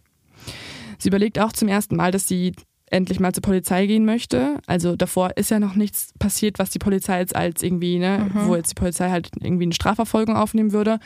Aber sie weiß so, das, was er gerade tut, also er bricht in ihre Wohnung ein, er ruft sie unterbrochen an, das zerstört sie. Aber er hat ja nicht in ihre Wohnung eingebrochen, oder? Ja, noch nicht. Also er hat zwar, also sozusagen jetzt über also gerade über die Freundin sozusagen hingekriegt, dass mhm. dort halt sein, seine, ja, sag ich mal, Duftmarke existiert und sie sich nicht mehr sicher fühlt. Das ist halt irgendwie das Schwierige, ne? Also mhm. wann kommt der Punkt, wo die Grenze überschritten ist? Weil also an sich ist der Punkt einfach da, wenn die Person sich so bedroht fühlt und ängstlich sieht. Aber es sind ja alles noch nicht Sachen, und ich glaube, das ist gerade schwierig, wenn das so ein Mensch ist, der eigentlich charmant, normal mitten im Leben steht, weil du denkst halt so, ja gut, ich kann ihm nicht verbieten, da lang zu fahren. Ich, ich kann ist, ihm nicht. Das also ist genau das Ding. Und vor allen Dingen auch in dieser Zeit, also mittlerweile muss man sagen, ist die Polizei sehr viel geschulter, was Stalking mhm. angeht, weil damals war es halt oft so, das hat man auch in verschiedenen Artikeln gelesen, dass ähm, ja die Ermittlerinnen und Ermittler da einfach meinten, naja, rufen Sie uns an, wenn er Ihr Grundstück betritt. Weil mhm. dann ist es nicht mehr okay. Aber wenn er einfach vorbeifährt, einfach anruft, dann könnte das im schlimmsten Fall sogar als romantisch angesehen werden. Voll, ja. Ähm, was natürlich nochmal krass ist, und das ist bei Kate jetzt der Fall, dass sie will ja diesen Kontaktabbruch komplett haben, aber er lässt es halt nicht zu. Und man fragt sich jetzt natürlich auch, warum warum muss jetzt Paul den nächsten Schritt machen? Warum muss er zum Stalker werden? Weil er macht das jetzt über Monate hinweg. Ne? Er ist immer da, er ist vom Fenster, er ruft sie an. Er zieht sogar in ihr Viertel. Also mhm. das merkt sie auch, weil ihre ehemalige Nachbarin beziehungsweise Freundin beziehungsweise Pauls Tante, also die Connection, mhm. die sie am Anfang hatten, erzählt nun Kate, dass Paul ins gleiche Viertel gezogen ist, was ihr natürlich nochmal ein krasses Gefühl von Unsicherheit gibt, weil er jetzt nur noch ein paar Meter oder ein paar Minuten entfernt wohnt. Und sie hat das Gefühl, sie kann ihn jederzeit sehen. Also er eher kann jeder, sie jederzeit ja, sehen. Ja. Ne? Und man fragt sich jetzt auch, warum muss er so weiter, warum muss er so krass weitertreiben? Und da gibt es auch eine Studie, und zwar über Obsessive Stalking von der Colorado State University, die eigentlich so ein bisschen das Verhalten, was er eh schon gezeigt hat als dominanter Part, mhm. unterstreicht. Denn er hat ja vorher schon die Kontrolle über sie gehabt und wollte sie durch seine Kommentare irgendwie leiten und verletzen und verändern. Und dadurch, dass sie nun Schluss gemacht hat und nicht er derjenige war, hat er das Gefühl, die Kontrolle wurde ihm entzogen. Mhm. Und durch dieses Stalking und die Angstmacherei ist es die einzige Möglichkeit für ihn, die Kontrolle zurückzubekommen. Und natürlich wird das Stalking auch durch Aggressionsprobleme angetrieben. Also sehr viele Stalker neigen dazu, dass sie generell sehr obsessive Verhaltensweisen an den Tag legen, was ja auch zeigt, dass er ähm, also er ist ja auch sexsüchtig, also ist eh schon ein etwas obsessiverer Mensch als andere. Ähm, dann ist er ein Mensch, der unfähig ist, äh, mit Zurückweisung umzugehen. Er suchtanfällig und hat geringes oder kein Verantwortungsgefühl. Und wenn diese Charakteristiken einer Person auftreten und dann eben dieser Kontrollverlust, dann kann es in vielen Fällen zu Stalking kommen. Und ich habe auch nochmal nachgeschaut, also zum Beispiel in Deutschland gab es letztes Jahr 20.000 polizeilich erfasste Fälle von, also offizielle Stalking-Fälle. Und man muss sich vorstellen, die Dunkelziffer ist wahrscheinlich sehr, sehr, sehr viel höher. Voll. Also viele Leute, die einfach ja, sich nicht trauen, sich nicht trauen. die umziehen. Oder noch nicht mal sich wollen. sicher sind, was ist das jetzt Stalking? Ist das mhm, schon, mhm. also sind wir da schon oder nicht? Mhm. Und also vor allem sind ja, wir auch in einer Zeit, wo halt ja. Stalking ja auch schon durch Instagram, mhm. Likes und Nachrichten und so ja. weiter ähm, vorgenommen werden kann. Es muss ja gar nicht mehr das, das physische Stalking vor der Haustür sein, es kann ja auch einfach online geschehen. Ja, voll. Und dann passieren auch weitere komische Dinge. Also dadurch, dass jetzt äh, Paul ja auch in der Nachbarschaft wohnt, fühlt sich Kate eh schon unsicher. Das Ganze wird aber noch gesteigert. Äh, Kate macht dann ein paar Wochen später einen äh, Ausflug zu einem Nationalpark in Maine, um dort mit ihrem Bruder und der Frau seines Bruders wandern zu gehen. Zwischenzeitlich läuft sie auch alleine in einem Waldteil und bemerkt einen fremden Mann hinter sich. Dieser Mann passt sich im Tempo an, also er wird schneller, wenn sie schneller wird, er stoppt, wenn sie stoppt. Ähm, und als sich dann Kate auf eine Bank hinsetzt, bemerkt sie, wie der Unbekannte immer näher kommt. Es ist aber nicht Paul, also es ist ein fremder Ach so, Mann. Okay. Mhm. Und sie denkt aber, es ist Paul? Dachte sie erst, dann kommt er aber näher und sie merkt, es ist nicht Paul, aber trotzdem ist es komisch, dass er trotzdem sich mega ihr angepasst mhm. hat. Er setzt sich dann auch neben sie und sagt ihr, ich habe dich beobachtet und ich weiß, dass du alleine bist. Oh Gott. Und Kate bekommt mega Panik. Sie fängt laut an zu schreien und sie schreit ihm auch zu, dass wenn er noch einen Schritt näher kommt oder irgendwas mhm. macht, dass sie sofort nach einem Parkranger ruft und schon einen gesehen hätte in der Nähe und sie droht ihm so ein bisschen. Mhm. Und daraufhin dreht sich der Mann um und geht den Weg wieder zurück. Oh. Also kann schon sein, dass Paul ihn geschickt hat einfach. Das kann man jetzt gerade nicht ausschließen. Also Kate fragt sich danach einfach, bin ich paranoid, war das Zufall oder hat Paul diesen Mann geschickt? Ja, ich glaube, man wird auch ein bisschen paranoid. Ja, das Problem ist nur, dass sich diese Sachen häufen. Also sie denkt sich auch am Anfang, okay, bin ich einfach paranoid, mhm. aber dann treten immer mehr Dinge auf. Zum Beispiel ist es so, dass sie einmal ähm, ja einmal ihr Telefon benutzt und sie merkt, es gibt kein Tuten. Mhm. Und dann hört sie plötzlich so ein Atmen in der Telefonleitung oh und bemerkt, da ist schon jemand dran. Und als sie dann fragt, hallo, wer ist da, legt die Person auf. Sie ruft daraufhin den Telefonanbieter an. Dann sollte eigentlich ein Techniker kommen, kommt aber nie, weil der Termin wiederum storniert wurde. Oh. Das heißt, irgendwer muss da seine Finger mit dem Spiel haben und natürlich nimmt sie jetzt an, dass Paul dahinter mhm. steckt. Dann ist es einmal so, dass sie nach Hause kommt und bemerkt, dass ihre Tür auf ist, oh. also ihre Haustür. Oh Gott. Sie denkt sich jetzt, jemand ist im Haus, geht rein, greift sich so eine Art Waffe, also einfach so ein, so ein schweres Metallviech im, im Flur, durchsucht ängstlich die komplette Wohnung, bemerkt, dass niemand da ist, aber dann fallen ja andere Dinge auf. Zum Beispiel wurde die Seife aus dem Badezimmer in die Küche umgestellt. Mhm. Dann liegt ein Buch von ihrem Nachttisch plötzlich auf einem anderen Regal und ein Teelöffel aus ihrer Küchenschublade liegt plötzlich genau auf ihrem Bett. Und das sind alles so Dinge, wenn sie bei der Polizei anruft, könnte man es noch irgendwie argumentieren, so ja, du bist ein bisschen paranoid, das warst mhm. du wahrscheinlich selber. Aber sie weiß einfach, jemand war da und sie weiß auch wer. Und es macht ihr natürlich schreckliche Angst. Komplett. Kate schreibt später über dieses Erlebnis des Einbruchs. Zitat, ich spreche selten darüber, nur mit ein paar sehr nahen Freunden. Es hat mein Leben verändert. Ich fühle mich seitdem geschändet und verletzlich. Aber hauptsächlich bin ich sauer darüber, wie viel Befriedigung es Paul gegeben haben muss, mein Leben auseinanderzunehmen. Und es ist übrigens auch nicht das einzige Mal, dass Paul bei ihr einbricht. Die nächsten Monate passiert es immer wieder. Also immer wieder ist irgendwas umgestellt in der Wohnung. Immer wieder ist alles vorhanden. Also nichts wird geklaut, aber irgendwie was ist anders. Kate lässt dann die Schlösser auswechseln, doch trotzdem passiert es immer wieder. Und später nimmt sie dann auch an, dass Paul vielleicht irgendwie die Vermieterin bestochen hat oder so, weil mhm. es war einfach so häufig, dass es nicht mehr, nicht mehr sein kann, dass da nicht irgendwie. Boah, wie schrecklich, wenn du dich zu Hause nicht mehr sicher fühlst. Ja, also sie sagt dann auch so, der Umfang von Pauls Belästigung fasziniert und schockiert mich zugleich. Angst bestimmt mein Leben. Kate zieht daraufhin mehrmals um. Sie verlässt sogar einmal das Land. Also sie geht dann zur Polizei, lässt sich eine neue Identität geben, einen neuen Pass. Sie lässt alles stehen und liegen und zieht nach London, taucht unter, wohnt dann erst bei Freunden, mhm. dann wieder in einer anderen Wohnung. Und auch in London merkt sie, dass immer wieder ein Mann vor der Wohnung steht. Also oh es kommt Gott. ein Auto vorgefahren und da sind immer wieder andere Menschen drin, also andere mhm. Männer. Und sie weiß, dass, weil Paul so mega reich ist, er auch sehr viele, sag ich mal, Handlanger mhm. hat. Ne? Also es war schon öfter so, es hat sich öfter schon in der Beziehung gemerkt, dass wenn irgendwas passiert ist, hat er oft einfach mal irgendwie losgeschickt. Mhm. Und er hat auch oft damit geprahlt, dass er jemanden kennt, der Hacker ist, deswegen ja auch das mit dem Telefonanbieter oh ja. und so. Er kennt jemanden, der für ihn ein paar äh, Aufträge ausführt. Er mhm. kennt Leute so in der, sag ich mal, Unterwelt. Ne? Das Ganze überträgt sich auch auf ihr berufliches Leben. Also sie merkt zum Beispiel, als sie einen neuen Job bei einem Verlag anfängt, dass ihre Chefin sie einfach mega kritisiert und es voll auf sie abgesehen hat und auch schikaniert. Und irgendwann findet sie raus, dass die Chefin, die sie hat, diesen neuen Verlag, dass das eine gute Freundin von Pauls neuer Freundin ist. Also er hat mittlerweile eine neue Freundin, aber ähm, trotzdem lässt er ja nicht locker von ihr. Also er stalkt sie weiterhin. Oh, das heißt, sie kann ihm nicht entkommen. Also Null. das ist halt das, glaube ich, das schlimmste Gefühl, was du haben kannst. Mhm. Und das Krasse ist auch, dass obwohl er halt diese neue Beziehung führt, dass er wieder umzieht und zwar mit seiner neuen Freundin und zwar eine Straße von Kate entfernt.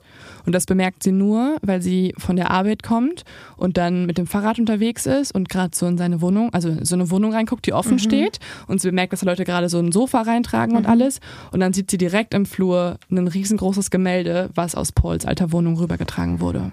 Oh. Ja, also mega schrecklich. Dann fängt sie an, bei einer Universität zu arbeiten als Dozentin. Mhm. Und äh, eines Tages zieht sie einen Professor zur Seite und sagt ihr, dass ähm, ja, er ihr etwas aus dem Sekretariat mitteilen muss. Und zwar ruft ein Mann immer wieder an und möchte Kates Stundenplan erfahren, weil er unbedingt sich bei der Uni einschreiben möchte, aber nur für Kates Kurse. Und man weiß natürlich, wer der Mann ist, ne? Also ist ja klar. Also zieht Kate wieder um. Also sie hat jetzt, wie gesagt, einmal das Land verlassen, aber in London war es zu teuer, deswegen ist sie wieder zurückgezogen und sie möchte auch nicht ihr altes Leben irgendwie komplett stehen und liegen lassen. Mhm. Ähm, sie zieht dann wieder in, in der Stadt, also in New York oder wo auch immer das ist, in New England, immer wieder zu Cousins, zu ihren Brüdern, zu Freunden. Also eigentlich lebt sie die nächsten zehn Jahre, muss man sagen, auf der Flucht. Und das ist so heftig. Also Paul lässt sie einfach nicht weiterziehen. Boah, also bei dem Punkt, ne, wo es dann so ein extremes Stalking übergeht, ich verstehe, da verstehe ich, ich verstehe gar nicht mehr, wie das Menschen jemand anders antun können. Ja, er ist einfach ein Tyrann, ne? Ja. Also irgendwann, als sie dann gerade bei ihrem Cousin schläft, merkt sie, wie nachts jemand an der Eingangstür sich zu schaffen macht. Also sie oh. merkt, wie jemand da versucht einzubrechen. Sie hört das Geräusch, sie schläft mittlerweile auch in Klamotten mit einer Waffe. So, so krasse Angst hat sie. Mm und sie merkt, wie die Person vorne halt was macht. Sie steht sofort auf, nimmt sich sofort die Waffe und dann hört sie das Geräusch aber an verschiedenen Fenstern im Haus und dann an der Hintertür und dann ist es vorbei. Also anscheinend hat die Person aufgegeben. Das war aber für Kate jetzt der Moment, wo sie sagt, okay, jetzt ist es zu krass. Das geht nicht. Ich äh, gehe zur Polizei, mhm. weil bei mir wäre fast eingebrochen und was wäre passiert so, ne? Wäre mhm. ich getötet worden? Keine Ahnung. Und die Polizei nimmt es auch tatsächlich sehr, sehr ernst, sogar noch ernster, als Kate erwartet hatte.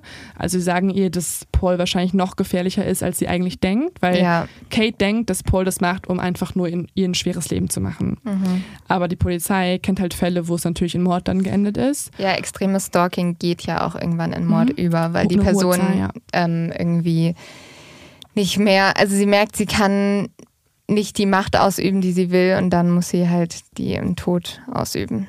Nachdem Kate bei der Polizei war und Anzeige erstattet hat, wird dann übrigens auch Paul befragt. Er wird äh, von der Polizei durchleuchtet, seine Vergangenheit wird irgendwie aufgerollt und man kann aber leider nicht nichts Stichhaltiges finden. Also ich weiß nicht, ob es in der Zeit einfach noch nicht ausreichte und das heute sich hoffentlich geändert hat, aber man konnte einfach keine handfesten Beweise sammeln, die aussagen, dass dieser Mensch irgendwie gewalttätig ist oder ein Stalker ist. Hat sich aber, glaube ich, Gott sei Dank geändert, weil du kannst ja mittlerweile auch auf dem Handy nachgucken, wie dein, dein Anrufprotokoll ist und dementsprechend halt äh, sehen, ob jemand jemand anderem stalkt. Für Kate war es aber ein Erlebnis, was sie nochmal komplett aus der Bahn geworfen hat. Nachdem sie bei der Polizei war, wird ihr nämlich zum ersten Mal so richtig klar, wie krass ihr Leben eigentlich seitdem zerbrochen ist. Also so, sie hat gerade Anzeige erstattet, weil sie einfach nicht mehr klarkommt. Sie zittert nur noch. Sie sitzt jetzt im Auto, weint, ähm, zittert, hat total die Panikattacke und ihr wird klar einfach, dass sie alles verloren hat. Sie hat ganz, ganz viele Freunde verloren. Sie hat kein Zuhause mehr, sie hat keinen Job mehr, sie hat gekündigt bei der Uni, weil sie Angst hatte, dass er in jeder Sekunde auftauchen könnte. Sie hat gekündigt beim Verlag, weil ihr diese Verbindung zu der neuen Freundin irgendwie nicht, nicht mehr so, so zugetan hat und die Chefin einfach schrecklich war. Sie hat das Land verlassen, sie hat so oft ihr Zuhause gewechselt und das Einzige, was ihr jetzt noch bleibt, ist halt ihr gebrochenes Ich und ihr zerbrochenes Leben und sie beschließt in diesem Moment auch eine weitere Therapie zu machen. In der Therapie wird sie diagnostiziert mit PTSD, also äh, einer posttraumatischen äh, Stressdisorder. Ähm, also etwas, was auftritt, wenn man halt was ganz, ganz Traumatisches erlebt hat und das weiterhin noch Symptome auslöst, wie beispielsweise Angst, Stress, Vertrauensprobleme, Misstrauen gegenüber fremden Leuten, die eigentlich nichts gemacht haben, geringes Selbstbewusstsein und all das erlebt Kate ja auch genauso. Die nächsten Monate verbringt Kate immer wieder an anderen Orten. Sie zieht insgesamt 16 Mal in nur einem Jahr um. Das ist halt krank, ne? Das also verrückt. das ist jeden ja. mehr als jeden Monat. Das ist so, so heftig. Das Problem ist, dass sie einfach nicht weiß, wie sie dem Ganzen entgehen soll. Und irgendwann muss sie dann einen Schritt tun, vor dem sie sich eigentlich gedrückt hat. Sie sagt nämlich immer, dass sie die Großstadt liebt. Sie liebt das Großstadtleben, sie liebt auch ihren Job in dieser Stadt und einfach diesen Lifestyle und sie wollte eigentlich nie aufs Land ziehen. Aber sie entscheidet sich, okay, ich gehe einen Schritt, ich ziehe jetzt in die Vorstadt. Ähm, nicht aufs Land, aber in die Vorstadt, halt trotzdem weiter weg von Paul. Und auch dort merkt sie, dass öfter mal das Garagentor offen ist, dass öfter die Security-Anlage blinkt und auch, dass ganz oft das Telefon nicht mehr geht. Also Paul findet sie, egal wohin sie zieht. Und dann entschließt sich Kate zu einem letzten radikalen Schritt obwohl sie ja die Großstadt liebt mhm. und auch die Vorstadt jetzt sozusagen mehr mag noch als das Land, entscheidet sie sich, dass sie in einen ja, anderen Staat zieht, und zwar an den Mississippi River. Also der geht einmal durch, quer durch Amerika, also die USA. Und ähm, sie baut sich ein abgelegenes, isoliertes Haus in einem Wald, wo wirklich nichts ist, einfach nur um alleine oh zu sein. Gott und niemand weiß, wo das ist. Sie hat Kontakt zu ihrer Mutter, weil ihre Mutter äh, auch äh, schwer krank ist und weil sie auch mehr Zeit mit ihr verbringen möchte. Ähm, und erst dort sagt sie dann später oder schreibt sie auch in ihrem Buch, wird es besser.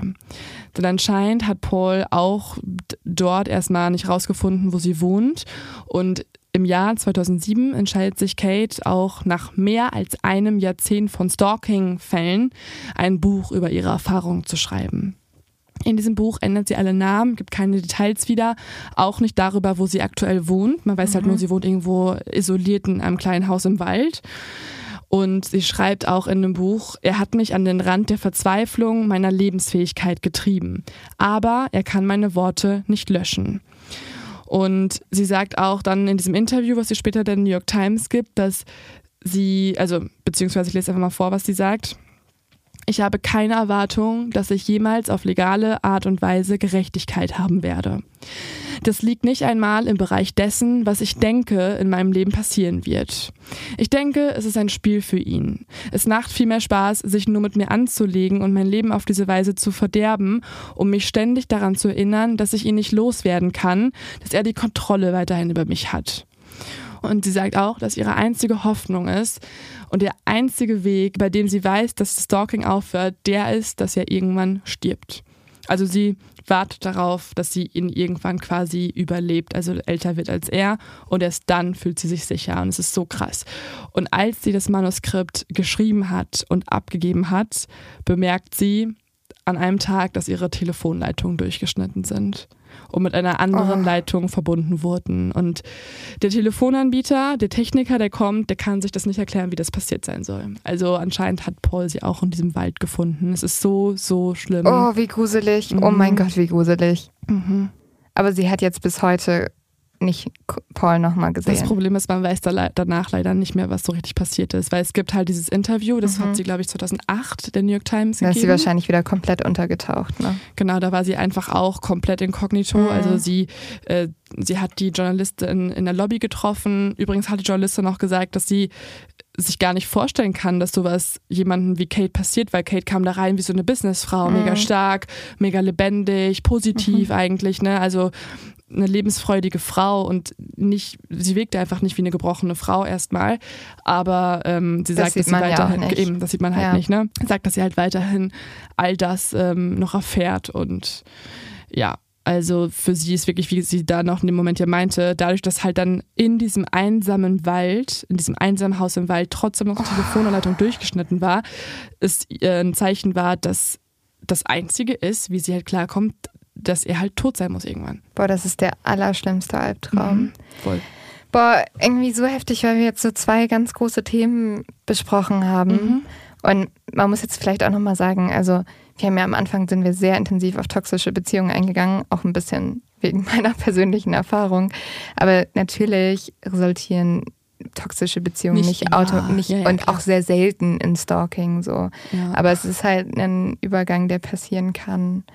Und ja, das war halt einfach in diesem Fall so. Es gibt mhm. natürlich auch Stalking-Fälle, wo du die Person gar nicht kennst. Mhm. Aber in vielen Fällen kennst du halt den Stalker, weil es dein Ex-Freund oder deine Ex-Freundin ist. Ich habe eine Freundin im Ausland, die auch zur Stalkerin geworden ist. Und da war es tatsächlich auch so, dass es vorher eine sehr toxische Beziehung war, das aber von ihr ausging, also dass sie der toxische Part war und das aber auch eingesehen hat und auch offen gesagt hat, also der Grund, warum sie ihn weiter stalkt und immer wieder anruft und E-Mails schreibt und da vorbeifährt und so, das ist, weil er Schluss gemacht hat und nicht sie. Und mhm. sie wollte es sich nicht geben, quasi, dass er derjenige ist, der alles ja. beendet und sah es als gerechtfertigt an, dass sie halt weitermachen kann, damit er darunter leidet, dass er halt Schluss gemacht hat, sozusagen. ja, ihr. es ist super schwierig und halt, ich glaube, es ist für die andere Seite auch schwer zu erkennen, wann fängt Stalking an. Und ich glaube, egal welches Thema wir gerade, also Stalking oder toxische Beziehungen, es ist immer, man hat immer das Gefühl, die Außenstehenden verstehen es nicht ganz, mhm. weil es immer so, die sind dann so, ja, du bist jetzt paranoid. Und das hat bestimmt nichts mit dir zu tun. Mhm. Aber ich glaube, da muss man einfach auf sein Gefühl hören. Und wenn man einfach das Gefühl hat, etwas stimmt nicht, mhm. dann ist es auch okay. Und dann kann man sich auch, also dann muss man sich auch einfach, da müssen einem Leute zuhören. So. Ja. Und wenn ihr jetzt das Gefühl habt, ihr braucht jemanden, der euch zuhört, dann äh, gibt es auf jeden Fall Hilfe. Es gibt zum Beispiel das Hilfetelefon Gewalt gegen Frauen. Das kann man komplett anonym, komplett kostenlos anrufen. Das ist die 08000 116 016 und alles nochmal auch in den Show Notes. Ähm, und es gibt zum Beispiel dort auch einen Online-Chat, bei dem man ähm, reden kann. Es gibt auch Telefonseelsorge, auch in den Show Notes die Nummer. Ähm, und es gibt auch verschiedene Seiten oder Vereine, die einem helfen helfen, zum Beispiel der Weiße Ring oder die Arche oder Hilfe in der Krise. Die kann man alle im Internet einfach kontaktieren und dann gibt es auf jeden Fall, also für jeden, der Hilfe braucht, gibt es da einen Ansprechpartner. Wie gesagt, ich wollte meine Geschichte zum Beispiel eigentlich nicht erzählen und ähm, ich will damit jetzt auch gar niemanden angreifen oder irgendwas. Und ähm, ich, wie gesagt, mir geht es mittlerweile auch sehr gut mit all dem, aber ich hoffe, dass dadurch, dass ich euch das vielleicht erzählt habe, dass ähm, ihr euch da vielleicht, also zum Beispiel, ich habe mir komplett selber geholfen. Ich glaube, das ist auch nicht immer die, der richtige Weg, auf jeden Fall. Und keine Ahnung, man braucht dann auch starke Leute an seiner Seite, die einen da rausholen mhm. und so. Aber ich glaube, das Wichtigste ist, dass ihr wieder zu euch selber findet, wenn ihr sowas hattet. Und, und also dass ihr die Grenzen auch hochzieht und dass ihr dann auch einfach ganz klar, also ich glaube, es hat viel auch damit zu tun, dass ihr euch selber sagt, ja, nee, das ist für mich nicht in Ordnung und das will ich nicht und das kann ich nicht. So. Und Hilfe suchen ist wirklich, ja. also ich finde es so gut, dass ich mittlerweile auch so die ja, die, die ähm, Wahrnehmung von Therapie oder mhm. die quasi das, die Vorverurteilung von Therapie gewandelt hat und das äh, einfach okay geworden ist, weil es ist halt einfach auch okay und total wichtig, weil wenn jetzt irgendwer sagt, hey, mein Arm schmerzt, sagt ja auch jeder, geh bitte zum Orthopäden. Genauso ist ja. es, wenn jemand sagt, hey, ich habe mega die seelischen Schmerzen, dann ist es halt ganz, ganz wichtig, dass man sich da Hilfe sucht und das auf jeden Fall macht. Okay, eine sehr, sehr, sehr ernste Folge. Mhm. Keine Witze über Paul, keine Witze über Kate natürlich nicht. Ähm, also, oh, ähm, aber wichtig auf jeden Fall, ne? Also. Ja, ich habe einen, äh, ich habe einen Lin-Tipp. Okay. Und zwar ein Buch, das mir sehr geholfen hat und was ich sehr cool finde. Das heißt How to Be Alone. Ähm, auch wenn ich gerade nicht alleine bin. Aber äh, das ist aus dem, ich glaube, es ist ein amerikanisches Buch und es ist auch mega artsy gemacht, mega cool und auch für alle Leute, die in der Beziehung sind oder so cool, weil es einfach irgendwie so viele ähm, gute Sätze hat, die genau beschreiben, was bedeutet es, sich selbst zu lieben und mit sich selber klarzukommen. Sieht auch sehr cool aus. Sieht auch mega cool aus. Könnt ihr auch einfach nur auf dem, ihr könnt es auch nur auf dem Wohnzimmertisch liegen haben. Also auch okay. es, gilt auch, es geht auch durch als Kunst. Genau. Auch ein gutes Geschenk für Leute übrigens. Und dann haben wir auch noch einen äh, internen Tipp quasi aus dem eigenen Haus. Es gibt nämlich, wir haben ja sehr oft über FIO geredet, ne? Mhm. Wir haben ja die Nachbarn auf FIO veröffentlicht ja. und da gibt es ein Format. Vielleicht, Lynn, möchtest du was klarstellen kurz? Also das Format heißt Lynn ist nicht allein. Ich bin nicht Lynn. Mir schreiben so viele Leute. Also es ist ein fiktives Format, muss man dazu sagen. Das, ähm, also das heißt, es sind Schauspieler, die äh, eine Geschichte erzählen, aber ähm, es hat so ein bisschen das Feeling von True Crime. Also man hat schon das Gefühl, es ist ein echter Fall, ähm, aber genau, es ist ähm, alles super cool produziert und sozusagen nach einem Drehbuch geschrieben. Also das Ganze heißt Lynn ist nicht allein mit Y, also es handelt sich nicht um Lynn Schütze. ich will ähm, keine, äh, keine Nachrichten mehr bekommen, wo mir Leute, Leute mich fragen, warum ich das und das in dem Format gemacht habe. Das bin ich nicht. Du hörst dich ganz anders an. Ja. Ich glaube, Lynn ist, äh, ich, vielleicht spreche ich sie falsch auf, aus Lea Zoe Voss, die Schauspielerin, mhm. äh, zusammen mit einer Freundin suchen die beiden nach einer Freundin, die verschwunden gegangen ist. Also sie werden zu kleinen Detektivinnen und äh, ja, es ist eine quasi spannende Krimi-Geschichte und das Ganze könnt ihr euch bei FIO anhören. Und jetzt noch in letzten, die letzten Schlussworte, unsere kleine in, neue Info-Rubrik. Ähm, es gibt weiterhin Showtickets. Ein paar Städte sind ausverkauft, aber den Rest könnt ihr euch noch holen. Also wir kommen noch in ganz schön viele deutsche Städte. Und dann noch eine Bitte an alle, was immer sehr viel hilft, ist, wenn ihr uns abonniert. Also oben beim Podcast einfach auf Abonnieren klicken. Jede Bewertung hilft natürlich auch. Außer die Gemeinen, die sind einfach nur blöd. Äh, und die mögen wir nicht, aber sonst. Die helfen natürlich. Und ähm, ja, habt eine schöne Woche. Wir hoffen, wir haben euch jetzt nicht zu sehr runtergezogen. Ähm, wir haben euch, falls ihr manchmal das Gefühl habt, niemand hat euch lieb, wir haben euch ganz, ganz, ganz doll lieb. Exi Power. Ja.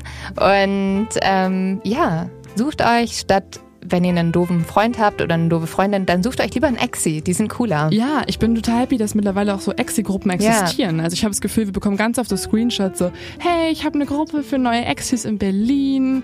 Und dann sind alle Leute richtig niedlich und cool da drin. Ich denke mir so, oh, wie süß. Ja, die sind halt, die, wir haben einfach eine geile Community. Wir haben eine richtig gute Community. Ja.